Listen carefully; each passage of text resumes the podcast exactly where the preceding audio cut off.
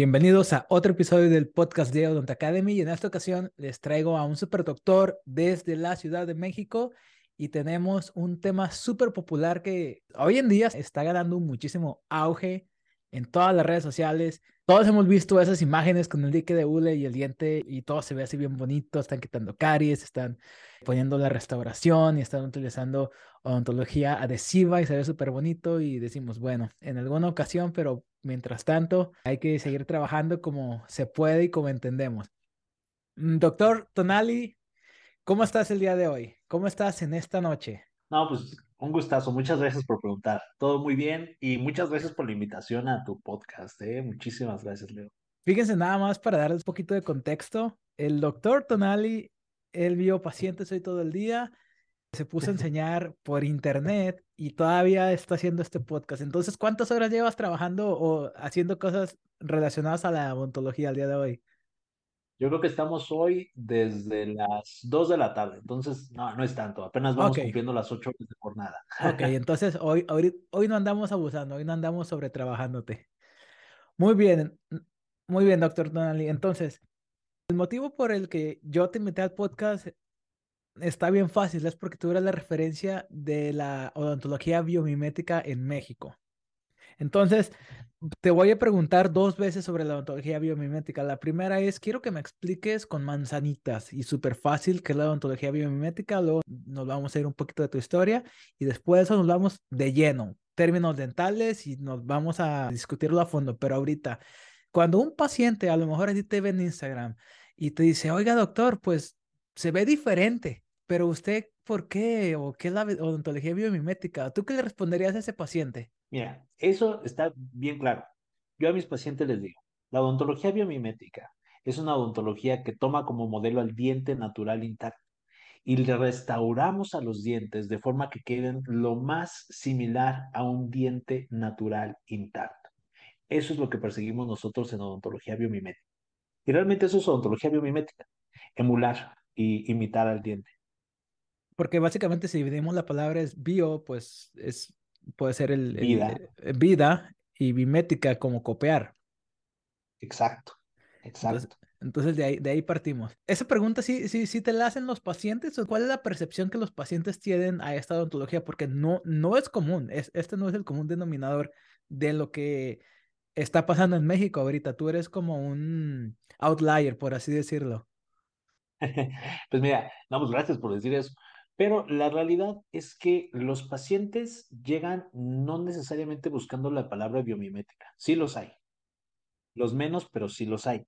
Ellos llegan muchas veces buscando lo que de repente escuchan, de que ya no necesitan endodoncias, o que ya no necesitan coronas. Esas mismas cosas que sorprenden al dentista, sorprenden al paciente, porque la realidad es que los pacientes ya están acostumbrados a que les hacen una restauración y siguen con sensibilidad posoperatoria, a que les hacen endodoncia y pierden el diente, a que les hacen una corona y que la corona se las tienen que cambiar al poco tiempo o que de nuevo pierden el diente. Entonces, cuando oyen que hay un abordaje que aboga por ya no hacer endodoncias innecesarias y que también aboga por ya no hacer coronas innecesarias, pues ellos también lo compran ellos lo compran y afortunadamente funciona. Entonces llegan mucho buscando eso, pero sí, les dices tú, ¿sabes qué es que esto es odontología biomimética? Este es el nombre que le damos a todo este grupo de conocimientos y se los explicas, les encanta. La tasa de retención de pacientes que gracias a Dios tengo la fortuna de tener es muy alta. Son muy pocos los pacientes que se llegan a ir. Entonces eso da un poquito de testimonio de cómo este abordaje también ayuda a fidelizar a los pacientes en ese aspecto. Ok, ahorita me están saliendo un montón de dudas, pero los voy a guardar para un ratito más. Primero explícanos cómo fue que llegaste a toda la odontología. ¿Tuviste la típica historia, por así decirlo, de que fuiste al dentista de niño y te encantó o fuiste como por accidente o por el del destino que llegaste a estudiar odontología? Dos son las áreas del destino. ¿eh? Fíjate que esa pregunta no me la hacen muy a menudo, pero yo, por ejemplo, en mi familia, mi bisabuelo fue médico. De hecho, si ustedes ven... Bisabuelo. Le voy a dar zoom. Ay, güey, ¿cómo se da zoom? Esa es una vitrina de los años 40. ¿Cómo crees? Entonces, sí, pues es de mi bisabuelo. Mi bisabuelo fue médico. Mi abuelita también, medicina. Dos de las hijas de mi abuela estudiaron medicina y yo era el más grande de mi generación, el hombre más grande de mi generación. Y toda la vida me inculcaron la idea de que tenía que estudiar medicina. Y yo quería estudiar medicina, yo creía que quería estudiar medicina, siempre dije, no, medicina y hasta decía especialidades y toda la cosa. La realidad es que yo no quería estudiar medicina. ¿Cómo me doy cuenta? Porque estando en el bachillerato, en la prepa, en mi tres veces gloriosa facultad de Cuapa, Prepa 5, llevo literatura el último año. Eh, nos segmentan. El tercer año tú vas encaminado a un área de profundización y yo me metí al área de las biológicas, que son los que van a biología, medicina, ontología y demás carreras afines. Y entonces, aquí en literatura, a la maestra que nos daba la materia le gustaba mucho mis trabajos. Los trabajos que escribíamos le gustaban mucho, le gustaba mucho cómo leía y demás. Y ella me empieza como que a picar las costillas, a decirme, ¿sabes qué? Como que esto se te da, trata de aprovecharlo, no lo dejes de lado. Y en algún momento hasta me dice, ¿sabes qué? Si vas a estudiar medicina o algo así, no dejes el estudiar algo más que te meta en esto de escribir o de hablar. Me decía hasta, eh, métete a estudiar para actor de actuación o algo así. Y eso al menos sí me metió la espinilla de querer estudiar literatura. Y yo tuve una formación desde niño muy encaminado a las artes. Mi mamá, gracias a Dios, siempre nos metió mucho esto de la lectura. Yo me la vivía en las ferias del libro de niño, en museos, todos los museos del centro de la capital me encantaban y desde niño me la pasaba dentro de ellos. Y entonces yo toda la vida quise estudiar algo relacionado con arte. Tengo mis dibujos de niño y me siento orgulloso. Hasta llegué a ganar premios del Instituto Nacional de Bellas Artes por concursos de arte. Y la verdad es que me gustaba mucho pero esta otra presión social de estudiar medicina fue lo que me encaminaba al área. Y cuando veo que no me alcanzaba el promedio para estar en medicina en Ciudad Universitaria de la UNAM, digo yo, ay, pues yo no me hubiera una fe.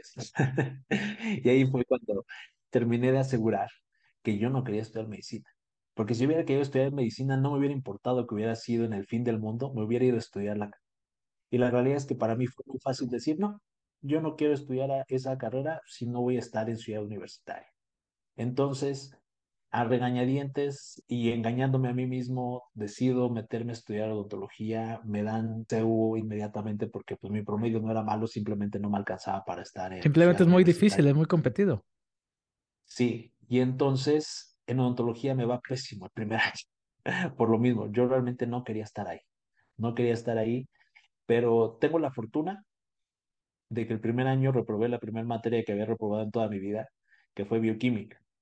De reprobar bioquímica y recursar esa materia, el maestro que me da esa materia en el recursamiento era excelente. Y ve aptitudes en mí para el área de investigación y todo eso. Y desde el segundo año de la licenciatura me meto a los laboratorios a estar haciendo estancias de investigación y ya. De ahí para el real. Fíjate, te voy a decir una cosa. Inmediatamente estoy notando cómo me estás exponiendo las ideas y cuál ha sido tu percepción de cómo pasaron las cosas evidentemente, pues ya tengo una idea de cómo, cuál es tu nivel de conciencia de la realidad, por así decirlo. No me quiero poner tan filosófico, pero sí te voy a hacer una pregunta filosófica. Vaya, ¿tú crees que ese fallo fue el que te hizo estar donde estás? ¿El hecho de haber reprobado la materia? Sí, sí, sí, sí. Definitivamente eso ayudó muchísimo. ¿Sabes? Es como esto de la teoría del efecto mariposa, de que una cosita bien chiquita, la de una mariposa en no sé dónde puede desencadenar un huracán en otro lado. Y si tú te pones a ver patrones, a veces te das cuenta de que una decisión, una cosa bien chiquita un día, te puede cambiar toda la vida. Y justamente eso me pasa a mí. Aquí empezamos por dos situaciones. Uno, el primer año en la materia de histología. Me dejan como trabajo final agarrar 10 artículos de un tema cualquiera, 10 artículos de PubMed, y estudiarlos y hacer un ensayo sobre esos 10 artículos. Y me encantó, me metí a ver algo de rejuvenecimiento celular me encantó eso y a raíz de ahí empiezo yo a meterme mucho a leer artículos, pero muchísimo a leer artículos, aprender inglés académico, porque uno pues sabe inglés para no perderse ahí en Estados Unidos, pero realmente inglés académico es otra cosa. Entonces me meto mucho en inglés académico y eso se conjuga con que recurso la materia el segundo año, mientras estoy cursando el segundo año estoy recursando esa materia de primero y tengo eso, que leo muchos artículos y que este maestro me está promoviendo a que me meta en este tema. Y entonces tengo un bagaje ahí más o menos sólido dentro de las bases de la investigación y cuando empiezo a profundizar más en la práctica clínica, porque ahí en la UNAM, a partir del tercer año en el plan de estudios que yo tuve, ya te dejaban ir como cerdo al matadero, te tocaba ya exodoncia, periodoncia, operatoria, prótesis, un montón de materias donde ya ves pacientes, pues ahí me daba cuenta de que no me gustaba lo que hacíamos. Sea, me sentía profundamente inconforme con lo que veíamos porque yo ya leía los artículos que mostraban que esos abordajes ya no eran los mejores. Yo decía, yo sé que lo más actual están los artículos, como sigo viendo libros de los ochentas, de los setentas para algunas materias. Prostodoncia, por ejemplo, eran libros viejísimos, los que teníamos que usar a fuerza. Y entonces yo tengo ese gran descontento y definitivamente creo que haber recursado esa materia formó parte de las bases para que hoy esté ahorita aquí hablando contigo gracias a la biomimética. Perfecto. Entonces, cuéntame, o sea, la biomimética se basa mucho en los artículos científicos y corrígeme si me equivoco, Pascal Mañé es un gran referente. Sí lo sí, es, claro. ¿verdad? La verdad es que Pascal Mañé es el padre de la odontología biomimética. Así simple y sencillamente es el padre de la odontología biomimética. Ok, entonces no ando tan perdido porque fíjate que de todos los temas, este es el que ando más perdido. Ahí en la escuela conocen como, es como carrilla, carrilla y no, es como broma y no. A mí me gusta mucho la prostodoncia. Este, yo creo que cuando este video salga, como dicen los, americanos, los gabachos, finger cross, ya voy a tener mi carta de aceptación para entrar a pros el año que entra. Pero ya en la escuela me ah, conocen como el, el pros king. Así me conocen como el... Y una vez un muchacho me dijo, oye, ¿tú qué sabes de biomimética? Y le dije, no sé. Ahí sí me, me quedé en blanco. El hecho de que tú, o sea, estabas en la universidad, estabas en la mitad de la carrera haciendo odontología a lo mejor no, no basada en evidencia científica actual. A lo mejor sí estaba basada en evidencia científica de décadas atrás. ¿Cómo fue que todo eso se trasladó? ¿Cuál fue tu camino? O sea, ¿te encontraste a lo mejor con algún profesor o durante toda la carrera estuviste haciendo a regañadientes los procedimientos que tú sabías que no eran correctos y después adoptaste la odontología biomimética después de graduado. O sea, encamíname. Quiero que me digas así como paso a paso qué fue lo que pasó hasta que un día dijiste, ¿sabes qué? Ya ando haciendo lo que me gustaba o lo que yo deseaba hacer cuando leía esos artículos. Claro, la realidad es que es complejo porque sí, o sea, sí estaba basada en evidencia científica, como tú dices, la odontología que estábamos haciendo.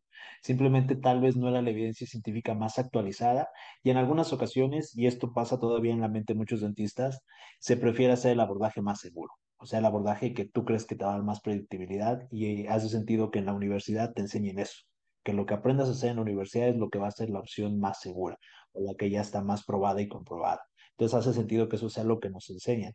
Realmente yo tengo la firme creencia de que cualquier odontólogo haciendo odontología tradicional, odontología convencional, pero bien hecha y a un alto estándar de calidad, está haciendo excelente odontología. Yo me dejaría hacer un tratamiento de odontología tradicional si el estándar de trabajo que manejan es excelente con los ojos cerrados, eso sí. Pero uh, yéndonos a cómo es esta trayectoria hasta llegar a practicar odontología biomimética, es complejo, porque al mismo tiempo que estuve estudiando odontología me metí al Instituto de Investigaciones en Materiales, que es un instituto de investigación ahí de la UNAM, a estudiar en la Escuela de Ciencia e Ingeniería de Materiales, y me empiezo a encaminar mucho a los materiales. Yo me empiezo a encaminar mucho a la ciencia de materiales desde la licenciatura, y llega un momento en el que conozco la biomimética por medio de Instagram. Y aquí voy a ser completamente franco contigo y con todos los que estén viendo esto. Yo abrí Instagram para ver a una modelo que me gustaba y para seguir a un fotógrafo. ¿Cuál era? O sea, realmente yo por eso abrí Instagram. No, ni voy a decir nombres, pero abrí Instagram por eso. y entonces yo digo, es que yo abrí Instagram para ver mujeres desnudas casi casi y termino viendo dientes y de repente me aparece un diente. ¿En qué, en qué año fue que eso? tiene, estamos hablando 2017, 2018. Instagram todavía era como no tan dental. Exacto. Ok.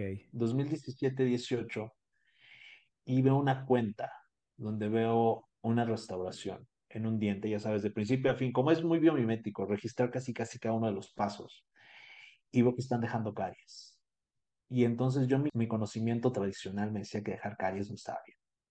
Y en eso sigo viendo las fotos y al final está recomendado un artículo y yo, como te digo, ya tenía este bagaje por atrás, me voy directo a descargar el artículo y en el momento lo leemos.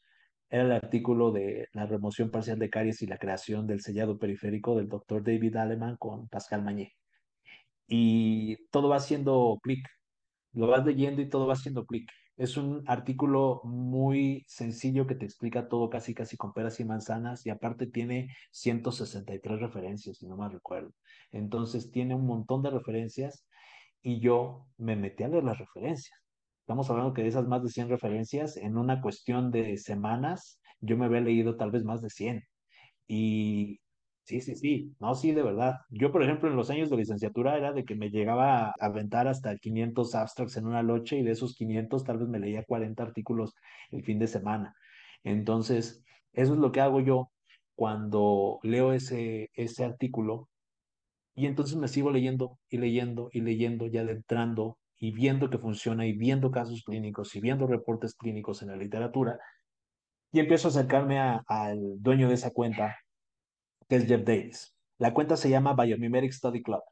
Entonces me acerco a Jeff y le empiezo a hacer preguntas, pero eran preguntas muy focalizadas, o sea, era una pregunta como de, ay, ¿qué hicieron aquí? No, era de, oye, ¿por qué utilizaste este material en específico aquí, pero ya teniendo como referencia los artículos que habíamos leído? Entonces ya eran preguntas muy específicas. Y este Jeff yo creo que le cae en variedad. Decía, ay, este compa, pues quién sabe quién sea, pero ¿por qué me estará preguntando eso? Y entonces él se da cuenta de que me meto a revisar todas sus publicaciones viejas, a ver sus artículos, todos los artículos recomendados, yo me los leía. Entonces Jeff fue mi mentor, pero como de forma indirecta. O sea, fue muy autodidacta todo, pero guiado por lo que él ya había publicado en Instagram en el pasado. Y entonces llega un punto en el que me dice, mira, yo fundé el Biomimeric Study Club en la Universidad del Sur de California con Pascal Mañé, shalala, shalala, tenemos nuestro grupo de trabajo, hay varios doctores, hay doctores de otros países que han venido a tomar cursos, quiero que tú formes parte de esto y él me invita a formar parte de esto, me mete a un grupo de WhatsApp donde están varios líderes mundiales del movimiento. Eh, después empezamos a trabajar juntos en el Biomimeric Study Club y yo hago mi cuenta, que es Biomimeric Study Club México, y ahí es donde yo empiezo a publicar también mis casos, a publicar casos, a repostear uno que otro y publicar artículos. Discúlpame que te interrumpa, pero ¿en qué etapa de tu vida estabas tú? ¿Todavía como estudiante, siendo tu servicio? Yo estaba en la licenciatura. Todavía. Yo estaba en la licenciatura, yo estaba, no me acuerdo, creo que era cuarto año más o menos. ¿Y ya andabas allá con los del sur de California? ¿En contacto? Sí, pero yo estaba en México y toda la relación era en línea. O sea, realmente. ¿Cuánto tiempo duró ese proceso? Desde el primer abordaje que le hiciste hasta que te dice, o sabes qué, pues vente o, o, quiero que formes parte de este proyecto. Fue poco tiempo. Fue poco tiempo, pero sí te puedo decir. ¿Cuánto tiempo? No me acuerdo, pero fueron cuestión seguramente de semanas o meses. Cuestión de semanas o meses. Que fue muy, muy gentil, muy agradable de su parte y gracias a Dios así fue, porque pues esos son programas pues a los que tenían acceso gente que estaba pagando un montón de dinero. Y a mí me invita a formar parte de esto, la verdad es que sin tener que hacer alguna inversión económica y a la fecha seguimos siendo muy buenos amigos. Somos muy buenos amigos este Jeff y yo, y le agradezco mucho el haberme introducido a este mundo. Por ejemplo, este Jorge Aravena, que es el referente chileno junto con Jorge O'Brien, me dijo que también fue porque Jeff lo contactó a él y vio su trabajo y también él lo hace formar parte de esto. Entonces, realmente Jeff fue como el artífice de que la gran mayoría de las personas que estamos metidas ahorita en esto lo hayamos conocido. Porque, o sea, sí era algo que ya se veía en los congresos, que ya había publicado su libro el doctor Pascal Mañé, pero quien se encarga yo creo que de popularizarlo y llevarlo a las masas, en primera instancia es este Jeff, porque su cuenta en ese entonces ya tenía como 40 mil seguidores o algo por el estilo. Entonces él ya era popular y ya era viral en, Instagram. Él trae al mundo a la fama también a este doctor David Aleman, porque el doctor David Aleman pues no era tan reconocido como Pascal, por ejemplo, que había publicado ya su libro. Entonces lo saca de las sombras y hace que todo el mundo nos demos cuenta de, de lo que estaba haciendo. Entonces sí, este Jeff juega un papel clave no solamente en mi historia para entrar a la biomimética, sino que yo creo en la historia de la biomimética en volverse un abordaje popular a nivel mundial. ¿Y qué pasaba por tu cabeza? Te voy a explicar brevemente. Aquí en Michigan, que supuestamente es la número uno de Estados Unidos y a veces rankea la número uno. Hoy, hoy chequé, porque estoy haciendo un video de actualización sobre mi vida y chequé dos rankings diferentes y está como ahorita número uno del mundo. Aquí tenemos que hacer algo que se llama taste case o como examen de caso, de que llega el paciente, tú le dices voy a hacer una clase 2, no te dice nada, adelante. Cuando lo mando, me llega la calificación de un 85 y en la remoción de caries me pusieron cero. Yo estaba 100% seguro de que había dejado dentina afectada, pero no infectada, de que no había bronca. Pero el doctor estaba viejito, viejito, viejito, viejito, viejito.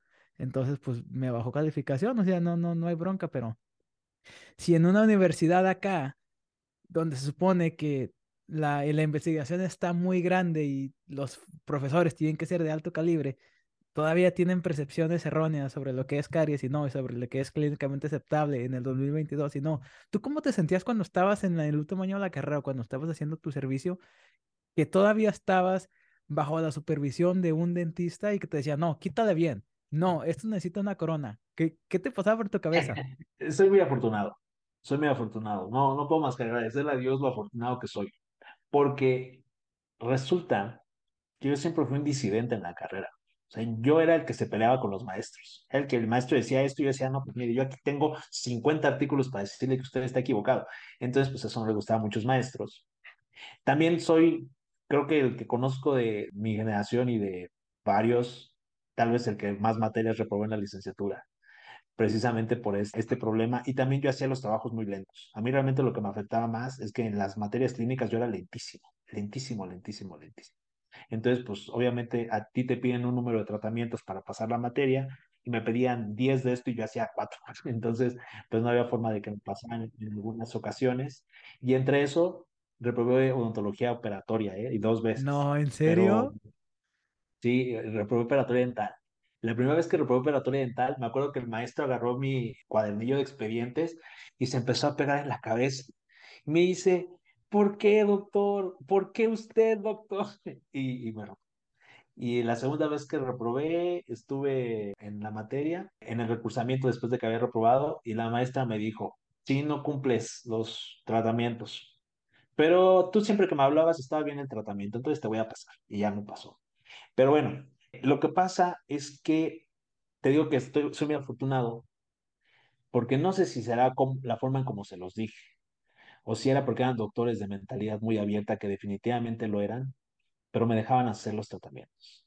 Entonces, estamos hablando de que yo el último año, que es la clínica periférica en la UNAM, te mandan a clínicas fuera de ciudad universitaria, donde atiendes a pacientes de la población de principio a fin, como si estuvieras ya en tu consultorio. Entonces haces el plan de tratamiento desde que lo recibes al final y lo vas viendo con diferentes especialistas y los que estaban en prótesis y que estaban también en operatoria dental y el director de la clínica me dejaron hacer mis tratamientos. Les dije, miren, yo voy a traer mi adhesivo, porque ahí todo lo pagan los pacientes y se los da la universidad y pagan una suma eh, irrisoria. O sea, estamos hablando que una restauración cuesta algo así como cuatro dólares.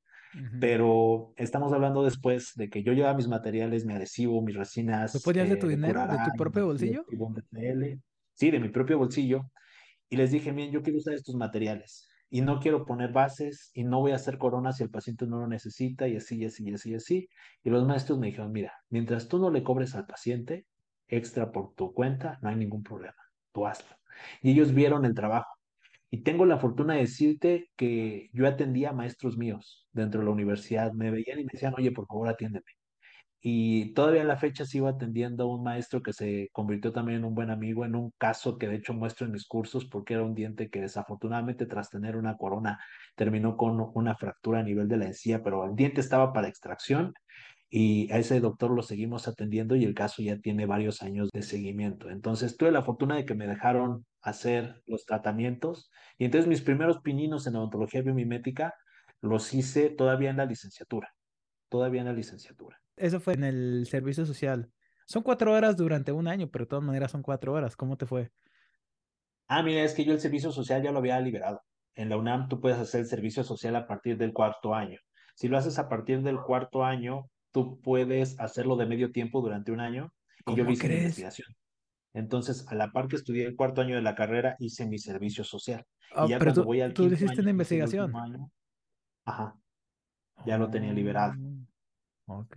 Eso no lo sabía, ¿eh? esa es una información que desconocía porque yo soy de Jalisco. Acá en Jalisco tienes que ser obligatoriamente un año después de haberte graduado y tiene que ser clínico, entre comillas. Acá es, este, te digo, se puede hacer desde el cuarto año siempre y cuando cumplas con cierto nivel de créditos. Okay. Y entonces yo lo hice de esa forma y pues también me facilitó bastante la vida en ese aspecto.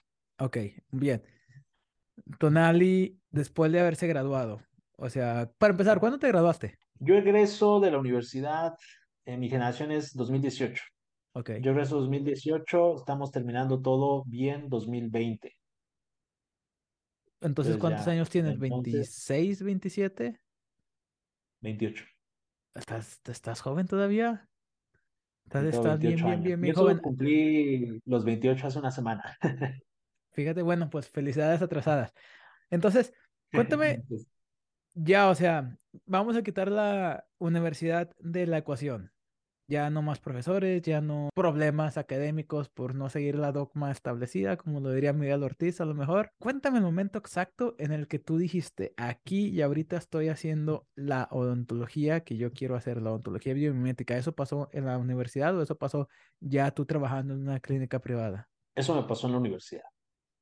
Es- hacías aislamiento, hacías todo, todo, todo, todo de la universidad. Ahí tuve la fortuna de que aprendí muchas cosas y tú mismo regulabas tu tiempo. El último año tú regulas tu tiempo, entonces no tienes así como, hay esta clínica que dura dos horas. O sea, tú tienes cinco horas de corrido y tú decides cómo las distribuyes. Todavía me acuerdo y hasta tengo foto del primer diente que tenía una preparación para corona, era un premolar, si no mal recuerdo era el 25, que tenía una preparación para corona y logré aislarlo con dique de hule y hasta logré hacer inversión del dique de hule ahí y le tomé foto porque era la primera vez que lograba hacer inversión del dique de hule dentro del surco gingival y hasta le habló un maestro y él me dijo, ay, qué padre que aislaste el diente.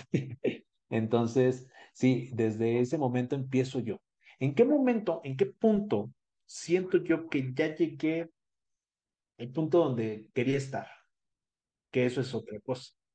En ese punto yo lo siento apenas hace unas semanas. O sea, hay una curva de aprendizaje. Hay una curva de aprendizaje. Hace unas semanas estamos hablando de que este mismo 2022, tal vez por ahí de junio, julio, o incluso tal vez en agosto, llego al punto en el que empiezo a tomar las fotografías con la cámara de forma que ya no necesito hacerles edición. Porque antes era de que tomaba la fotografía y tenía que meterme al Lightroom y, y enderezarlas un poquito, subirles el brillo para que se vieran más y todo eso. No, ahorita ya estoy en el punto donde tomo la foto y está con la luz que yo quiero que tenga, el brillo que quiero que tenga, la, el encuadre que yo quiero que tenga y que ya lo único que hago para subirlas a mi Instagram es hacerle zoom y tomarle un screenshot y subirlas a Instagram. Y eso viene de la mano con que ya llegué al punto donde las preparaciones se ven suavecitas como yo quiero cuando voy a hacer incrustación, que los biseles quedan como yo quiero, que las preparaciones quedan como yo quiero, que las fibras las manejo como quiero, que tengo un control muy bueno ya de los materiales. Pero estamos hablando que eso me tomó cuatro años, esta curva de aprendizaje, de llegar al punto donde ahorita me siento bastante satisfecho. No me siento terminado, para nada pero sí siento que ahorita ya estoy en un nivel donde yo me siento satisfecho con la calidad de mi trabajo y el estándar que trabajo.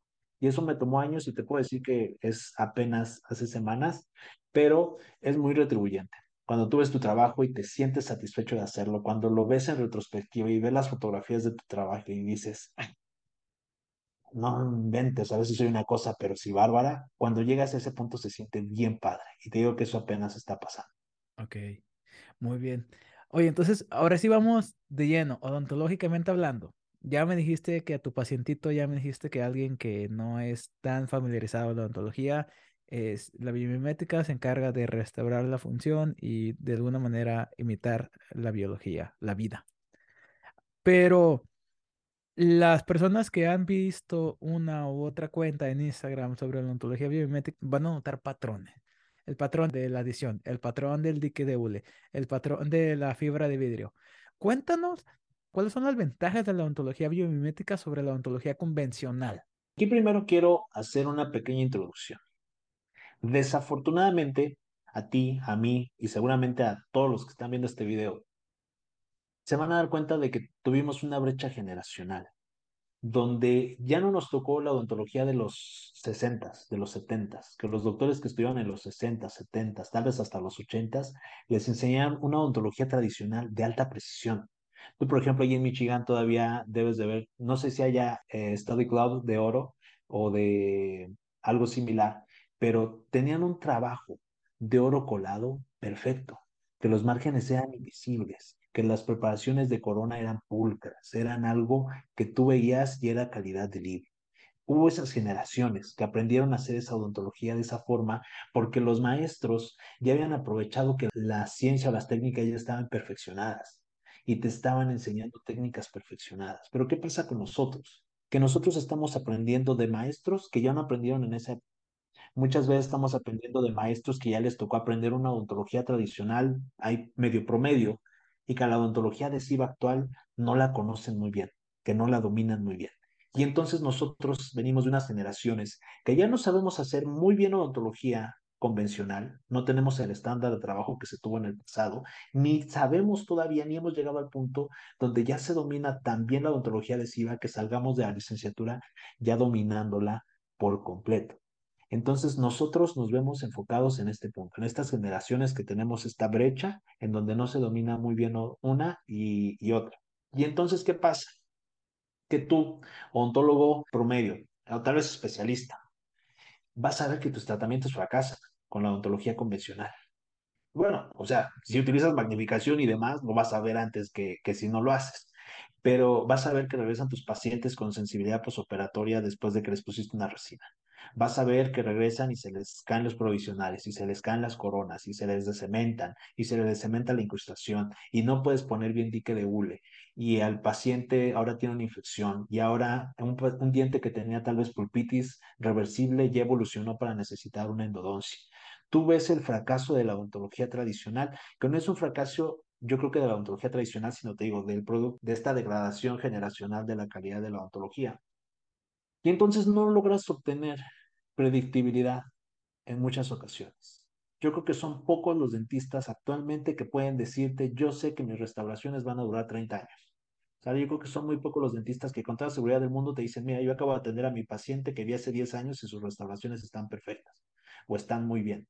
Y entonces, ¿cuáles son las ventajas que supone la odontología biomimética por encima de este tipo de odontología tradicional que es la que a muchos se nos enseña y que muchos más practican?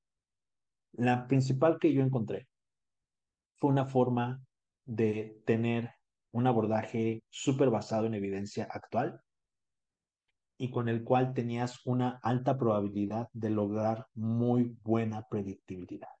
O sea, es un abordaje con el cual es casi casi a prueba de balas. Es casi casi un abordaje donde tú sabes que las cosas van a salir bien, donde las probabilidades de que todo vaya mal o de que evolucione de forma negativa un tratamiento son bajas, porque está tan bien cuidado en tantos aspectos, se hace con un nivel de pulcritud y te podría decir yo que con un nivel de exquisitez tan alto que la probabilidad de que algo salga mal es muy baja. Entonces esa es una de las principales ventajas que le daría yo a la odontología biomimética. Pero, ahora bien, si nos vamos a términos dentales, ¿qué es lo que podemos decir sobre las técnicas que se han incorporado? Porque, de nuevo, es algo muy actual. Se han aceptado y se han adoptado ya desde hace décadas en este abordaje cosas como la remoción parcial de caries, que actualmente el consenso de cariólogos recomienda como el ideal, o sea, la remoción parcial de caries. Explícanos un poquito más, entra en detalle de la remoción parcial de caries, así como un, un doble clic rápido. Muy bien, la remoción parcial de caries Actualmente, como lo decía, el consenso de cariólogos la considera el abordaje ideal. ¿Por qué? Porque tú tienes una mayor probabilidad de evitar problemas pulpares, menor probabilidad de tener, por ejemplo, alguna complicación como dolor o una infección de la pulpa. Eso principalmente ya es una gran solución. Y otra, tienes una probabilidad menor de tener alguna comunicación hacia la pulpa que entonces ahí ya disminuiría no solamente el pronóstico de tu tratamiento, sino que también tenemos que ver el pronóstico de la pulpa, porque no sé qué tan bueno sea el odontólogo promedio para hacer recubrimientos pulpares. Tal vez a ti te haya tocado verlo en foros en internet, en Facebook o en Instagram, que hay doctores que de plano y de forma tajante dicen el recubrimiento pulpar no sirve. Hay doctores que creen eso, porque muy seguramente ellos cuando lo han hecho el diente fracasa o el recubrimiento, mejor dicho, el recubrimiento fracasa y el diente tiene una necrosis pulpar. Y entonces, con base en su experiencia, te dan ese tipo de comentarios. Nosotros, con la remoción parcial de caries, podemos evitar en gran medida las exposiciones pulpares y mejorar ya no el pronóstico de la restauración, o no nada más eso, sino mejorar el pronóstico del diente a largo plazo. Y eso es justamente lo que buscamos y es algo de los ejes centrales en el abordaje biomimético. mejorar el pronóstico del diente a largo plazo, no necesariamente el de la restauración. Y ahí tienes que dejar limpio el margen alrededor y la remoción parcial de caries o vas a dejar como en el centro, ¿no? Cerca de la pulpa. Esto es un, tema complejo, ¿sale? Es una clase completa. Hay varias formas. Es, varias, hay varias formas de hacer remoción parcial de caries. La forma que nosotros seguimos es un abordaje basado en el desarrollado por el doctor Takao Fusayama. Yo te podría decir que el doctor Takao Fusayama de Japón, de la Universidad Tokyo Medical and Dental University en Japón, que es la universidad líder a nivel mundial en adhesión, eso no hay duda. Si alguien te dice lo contrario, por favor agárrate las apes porque te está mintiendo. Entonces, el doctor Takao Fusayama me parece a mí el primero que desarrolla un protocolo estandarizado y con éxito clínico comprobado para hacer remoción parcial de caries. ¿Cuál es su abordaje? Utilizar tinta indicadora de caries. La tinta indicadora de caries se utiliza de modo que te permite diferenciar de forma bastante efectiva cuál es la dentina infectada, que tal vez ahorita podríamos definir con los términos del consenso actual como dentina reblandecida, y te permite distinguir cuál es la dentina afectada, que con los términos podríamos decir la dentina coriácea, de forma muy confiable.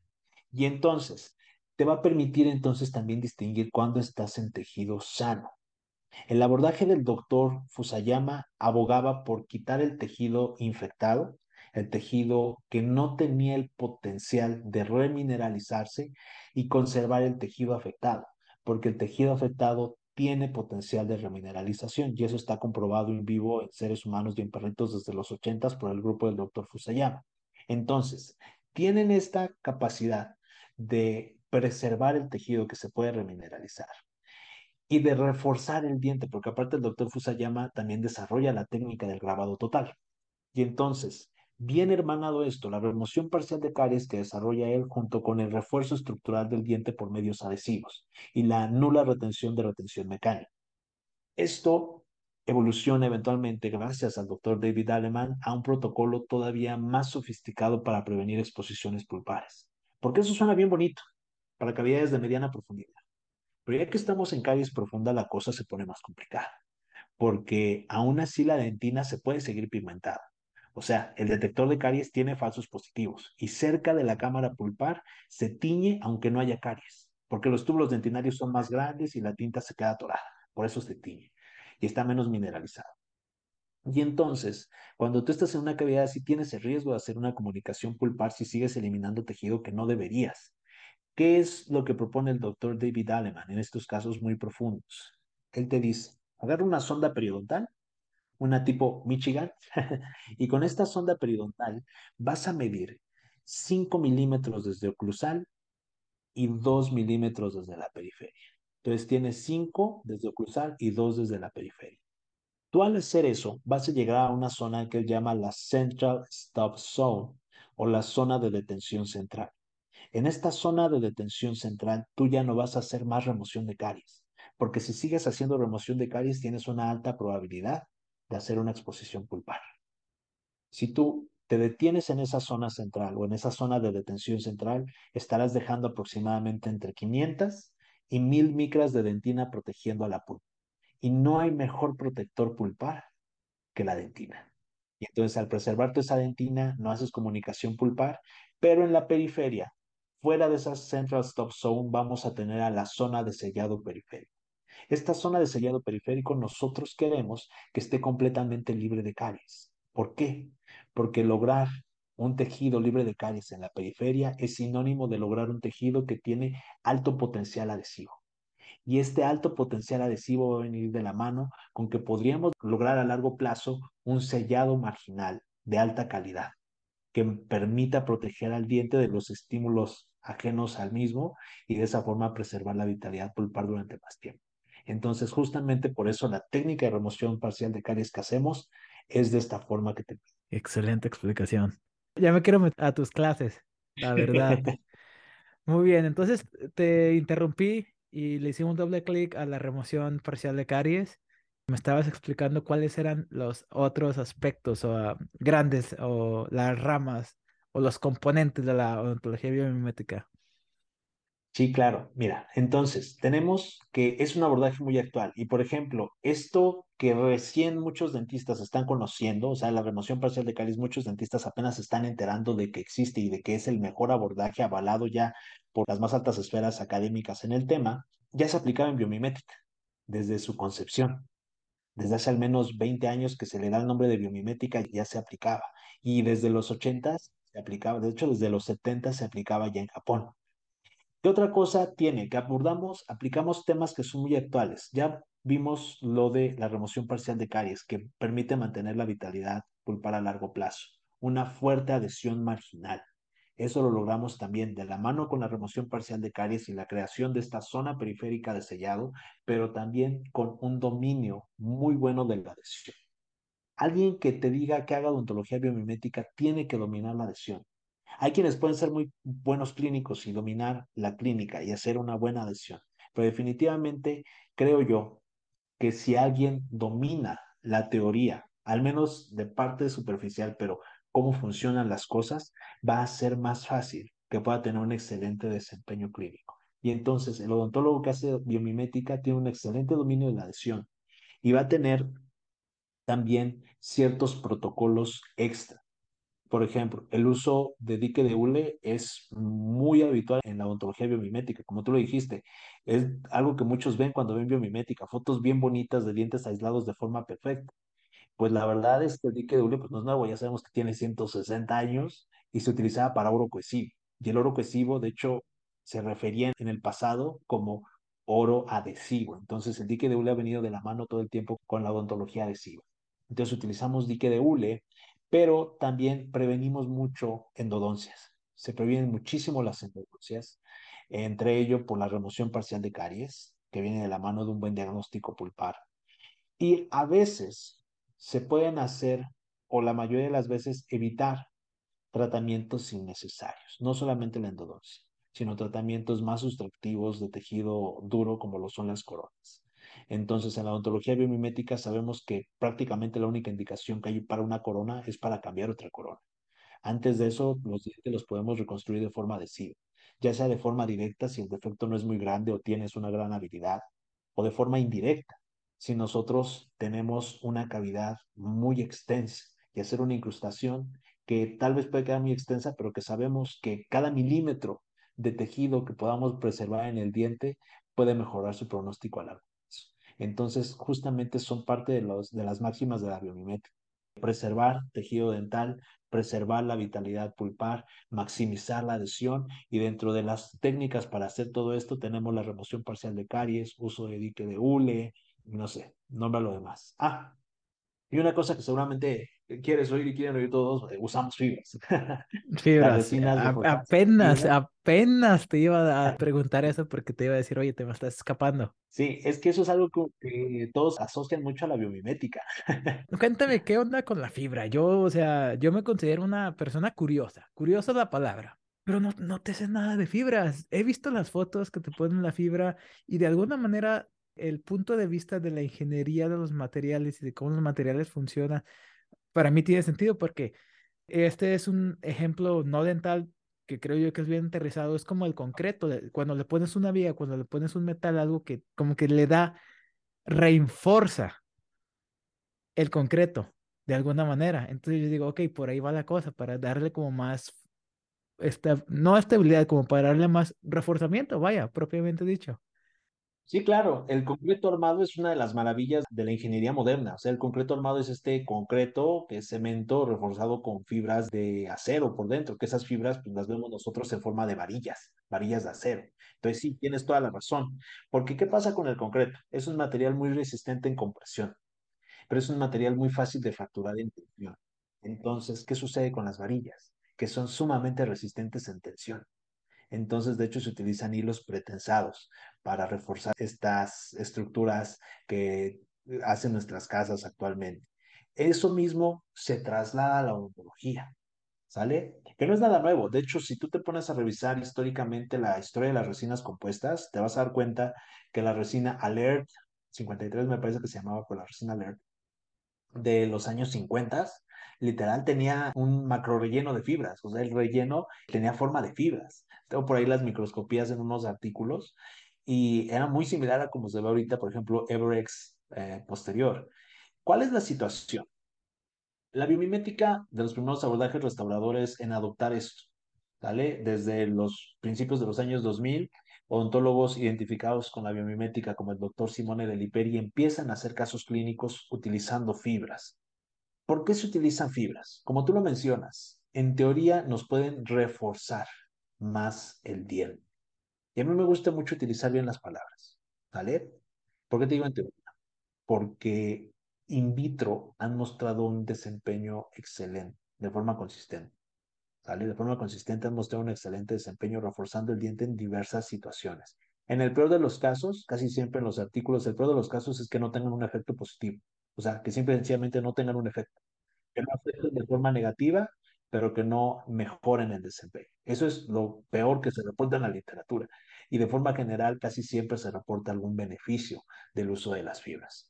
Entonces, en odontología biomimética, las primeras fibras que se adoptan de forma más popular es Ribbon. Ribbon es una fibra que no es de vidrio, erróneamente muchos dicen que es fibra de vidrio, pero es fibra de polietileno. Es una fibra de polietileno de ultra alto peso molecular y es muy similar al material que se utiliza para hacer chalecos antibalas. Realmente esta es una fibra que se diseñó para reforzar aparatos de acrílico como tipo dentaduras, prótesis removibles y demás, o sea, para reforzar ese tipo de acrílicos. Pero se empieza a utilizar en odontología restauradora sin que sea una indicación por parte del fabricante. Y entonces se empieza a investigar y se le empiezan a ver beneficios. Empiezan a ver que podría potencializar la fuerza adhesiva y aumentarla. Empiezan a ver que las restauraciones son más resistentes, que el diente y la restauración como complejo son más resistentes, que es más fácil que si una fractura generada en una prueba en la máquina Instron ocurre, sea una fractura favorable, que todavía se pudiera volver a reparar el diente. Entonces, ese tipo de beneficios potenciales que se ven en los estudios in vitro, se busca tratar de obtenerlos al aplicarlas de forma clínica. Desafortunadamente, en la actualidad carecemos de algún artículo de alto valor clínico, una revisión sistemática de la literatura de estudios de control aleatorizado a doble ciego que lo valide. O sea, la verdad es que yo no he visto ningún estudio de control aleatorizado con este abordaje. Definitivamente no, utilizando fibras, no. Pero tenemos un cuerpo de evidencia muy sólido en la investigación in vitro como para sugerir que puede tener un beneficio clínico. Entonces, por eso es que se utiliza mucho en biomimética. Y después, yo me acuerdo que me preguntaban mucho sobre resinas bulk. Me decían, oiga, Doki, ¿qué opina de las resinas bulk? Y yo así como de, mira, es que la verdad yo no las utilizo porque tienen un montón de problemas, pero créeme que en cuanto llegue una resina bulk que sea lo mejor y que sea mejor que los materiales que yo utilizo, la voy a empezar a usar. Y en ese momento llegó la resina EverX posterior, porque EverX posterior es considerada una resina bulk por el fabricante y como justamente tiene propiedades superiores a los otros materiales, a las otras resinas compuestas, la empezamos a usar. Los que hacen biomimética, yo creo que son, somos de los primeros que empezamos a utilizar estas resinas de forma rutinaria. ¿Qué sucede? Que tienen más de cinco años en el mercado, pero principalmente en Europa. Aquí en América, en el continente americano, realmente no estaba este material. Y tiene muchos beneficios y muchas de las bondades que tiene la fibra Ribbon, con el beneficio de que es muchísimo más fácil de colocar, que es más rápido, que es más práctico, que la curva de aprendizaje es menos aguda, que potencialmente hasta es más barato. Y entonces es un abordaje que si te está ofreciendo los mismos beneficios y hasta puede ser más barato y más sencillo, como diría mi compa Juan Gabriel, pero qué necesidad.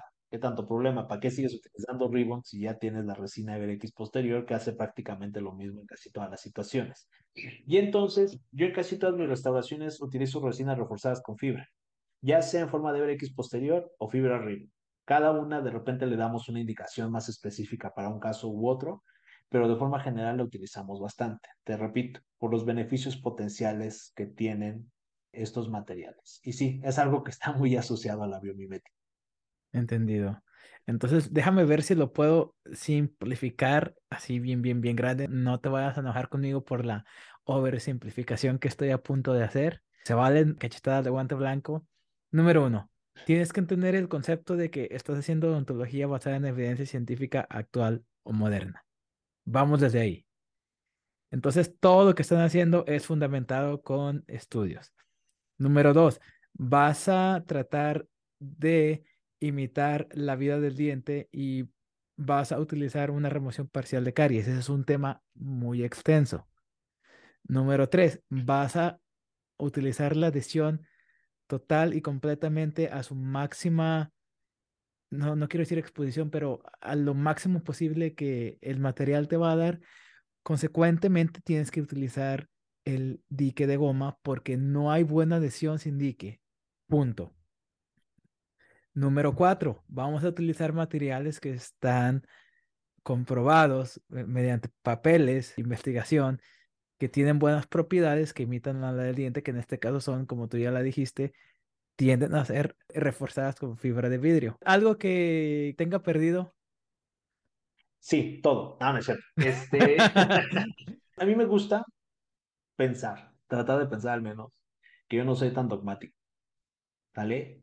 Que de repente he visto comentarios de gente, hay, hay detractores de esto, es algo que se volvió tan popular que todo lo que se vuelve popular siempre hay gente que está en contra, ¿no? Entonces hay gente que está en contra y dice, no, es que parece una religión y parece que son párrocos y no sé qué. Y, sí, o sea, hay gente que parece que son párrocos y que están dando de sermón en la iglesia y que te están diciendo que es así y así y así, parece algo muy cuadrado. Muchas veces son gente que aprendió de segunda mano y así. La verdad es que, por ejemplo, el doctor David Aleman y el doctor Pascal Mañé no son así, no son gente cerrada de mente, para nada. Y a mí la verdad me gusta creer que no soy dogmático. Por ejemplo, una de las cosas que sí me gustaría corregir de lo que dijiste, de hecho la única que me gustaría corregir, es que sin dique de hule no hay buena adhesión. Y es que, o sea, el dique de hule no es sinónimo de buena adhesión. El dique de hule puede ser el mejor material para controlar la humedad. Un buen control de la humedad podríamos hacer una mejor adhesión, sí. Pero uno puede lograr un buen control de la humedad incluso sin dique de hule. Sí, ya, ya sé lo que me vas a decir. Los uh, ISODRIDE. Exacto. En Estados Unidos es muy normal que utilicen el, el ISODRIDE y funciona bien, funciona bien. O sea, se han hecho estudios clínicos y funciona bien. La realidad es que, a pesar de que el de hule lleva 160 años, no se ha logrado dar evidencia sólida y concisa de que es el mejor abordaje del mundo. La revisión de Cochrane dice que tal vez mejore el pronóstico de las restauraciones versus rollos de algodón. Entonces, ahí sí, o sea, hule es ideal, sin embargo, no es así como de, ay, si no usas hule, ya no puedes hacer biomimética. No, es que, La es que te voy a decir la verdad. Yo, yo no he visto biomimético que haya subido foto sin hule. Al menos en Instagram. digo, En, es que es una de las mejores formas de hacer, de hacer un buen control de la humedad. Y no es por nada. No sé tú qué tanto puedas trabajar con dique de hule ahí que estás revalidando materias en la universidad, pero cuando trabajas con dique de hule la vida es tan cómoda, o sea, es tan plácida, no estás cuidándote de la lengua del paciente. Por ejemplo, pulir con discos y que la lengua del paciente se mueva de repente y le das una tajada a la pobrecita lengua y pues no, pobrecito paciente, y después va a estar ahí con la lengua toda tasajeada por el disco de pulido o que te esté ahí cualquier cosa. O sea, realmente trabajar con de es muy fácil, es muy fácil. Una vez que ya lo pusiste, la vida se vuelve muy sencilla. ¿Qué, qué es difícil en el dique de hule? Llegar al punto tal vez donde lo haces rapidísimo, ¿sale? Pero ya una vez que la agarras práctica es facilísimo. Te digo, por eso yo creo que todos en biomimética ponemos dique de hule tan fácil. Tonali, me vas a tener que enseñar a aislar porque aquí no. Aquí no. Hemos desbloqueado esa habilidad. Es de habilidad. Oye, ¿sabes qué? Aquí sí quiero decir esto. Una de las cosas que a mí me chocaba mucho en la cabeza cuando veíamos esto de los abordajes tradicionales en la universidad era que te hacían utilizar dique de hule para operatoria, porque era obligatorio usar dique de hule en operatoria, pero que en prótesis no. Y entonces para mí era, me hacen usar dique de hule para no contaminar una clase uno chiquita. Y me dicen, no pongas dique de hule cuando el diente le vas a hacer preparación de corona y expones toda la dentina y todos los tubos dentinarios, porque pues da igual. Entonces a mí me ha chocado así como de cómo es, es mejor proteger cuando el diente está más completo que cuando está más destruido. O sea, en mi mente tendría que ser al revés, ¿no? Con más razón protegerlo cuando tiene una preparación para corona. Pero justamente, yo creo que también en parte por eso en biomimética hacemos tanto aislamiento absoluto. Como lo principal no es hacer coronas, que son difíciles de aislar, pues agarramos de forma rutinaria hacer aislamiento absoluto, porque no solemos hacer preparaciones de corona innecesarias. Y aún así, yo creo que también ya te has dado cuenta que incluso cuando atendemos dientes con corona, buscamos la forma de lograr utilizar el hule. Pero sí, eso yo creo que es una de las causas por las cuales sí usamos hule a menudo. Ok, entonces, perfecto. Pregunta, ¿cuál es la postura tuya y de la gran mayoría, por así decirlo, de los que practican esta filosofía sobre las incrustaciones indirectas? No, pues nos encanta. La realidad es que las incrustaciones adhesivas son un excelente abordaje. O sea, la, la línea entre cuando un diente se debería de restaurar con una restauración directa o con una restauración indirecta es principalmente tu habilidad. Si tú dices, ¿sabes qué? Yo tengo las manos de Didier Dichi o de Rizal Rizky Akbar de, de por allá, que también hace unas restauraciones hermosas, o de Andrés Román y dices, yo puedo reconstruir un diente con pura resina y me queda hermoso, pues tú date como magnate, porque funciona. Pero si tú me dices, ¿sabes qué? La verdad es que eso es muy tardado, a mí la anatomía no me queda tan bonita como a mi técnico, o muy tardado hacer una sola restauración así, cuando en el mismo tiempo podría hacer la preparación de todo el cuadrante, tomar la impresión y en una siguiente sesión cementar todas, entonces podría justificar mejor hacer incrustaciones. Yo, por ejemplo, hago más incrustaciones de cavidades grandes que restauraciones directas, porque mi habilidad manual no es la misma que la de mi técnico, o sea, la anatomía le queda hermosa y la verdad es que yo prefiero hacer eso, hacer una restauración directa. Pero las incrustaciones son un excelente abordaje. Y es más, nosotros hacemos mucho restauraciones semidirectas, que son incrustaciones que tú fabricas en tu consultorio, ya sea en tu modelo de yeso, tal vez en un modelo de silicón, incluso en el diente del paciente, lo despegas y lo cementas. Entonces, estas incrustaciones semidirectas se practican mucho en odontología. Es más, yo lo suelo enseñar en mis cursos. Entendido. Me encanta, me encanta porque todo lo que me está diciendo tiene evidencia científica y más que nada, deja toda la evidencia científica porque yo no soy tan buscador de la verdad en papeles científicos como lo eres tú, inclusive todavía se me dificulta mucho. Inclu yo no soy bueno para leer artículos, batallo, batallo, batallo. Ya sé, ya sé qué buscar, ya sé más o menos en qué orden irme, pero así que tú digas que entrarme a leer todas las referencias, no, mi amigo, aquí no. Aquí no, desafortunadamente, pues, o sea, cada quien lo voy a tener que hacer para prostodoncia, sí, para todo lo que tenga que ver con implantes, sí, a lo mejor en implantes sí lo hago porque la prostodoncia quirúrgica va a ser más mi pasión que cualquier otro tema, pero pues tiene muchísimo sentido todo lo que me estás diciendo y fíjate que todavía me quedan varias dudas y el, ya llevamos como una hora grabando y así, voló, voló el tiempo. ¿Qué te parece? Si te extiendo la invitación a que grabemos un segundo capítulo. No, pues yo encantado, yo encantado. Vamos a ver, que, que diga la gente, que la gente comente, que comparta y que ellos promuevan que haya una segunda reunión, porque yo por mí encantado. Pero ya, sabes cómo, cómo es aquí el famoso Vicente Fernández que decía, hasta que la gente aplauda yo sigo, entonces aquí si también tenemos apoyo de los demás, pues nos vamos a seguir y las veces que sea necesario que nos reunamos, Leo. Perfecto, perfecto. Yo pienso que lo que voy a hacer cuando vaya al DF me voy a pegar un ratito en tu consul de perdido para que me digas cómo modificar las grapas, porque con las que tengo, con el kit que viene de Hugh Freedy, yo no te logro mucho, la verdad. No, con todo el gusto del mundo. Tú cuando vengas a México, avísame y yo te recibo con todo el gusto del mundo en mi consultorio. Y sí, fí- fíjate que te voy a decir, yo por ejemplo, aprendí a aislar eh, leyendo libros y artículos viejitos, porque yo creo que los másters del aislamiento eran los que usaban oro cohesivo. De hecho, la grapa 212 la inventa el doctor Ferrier para usar oro cohesivo y la B4 también era en la época del oro cohesivo. Entonces, como que ahí le agarré la onda y con gusto te enseño a modificar las grapas. Perfecto.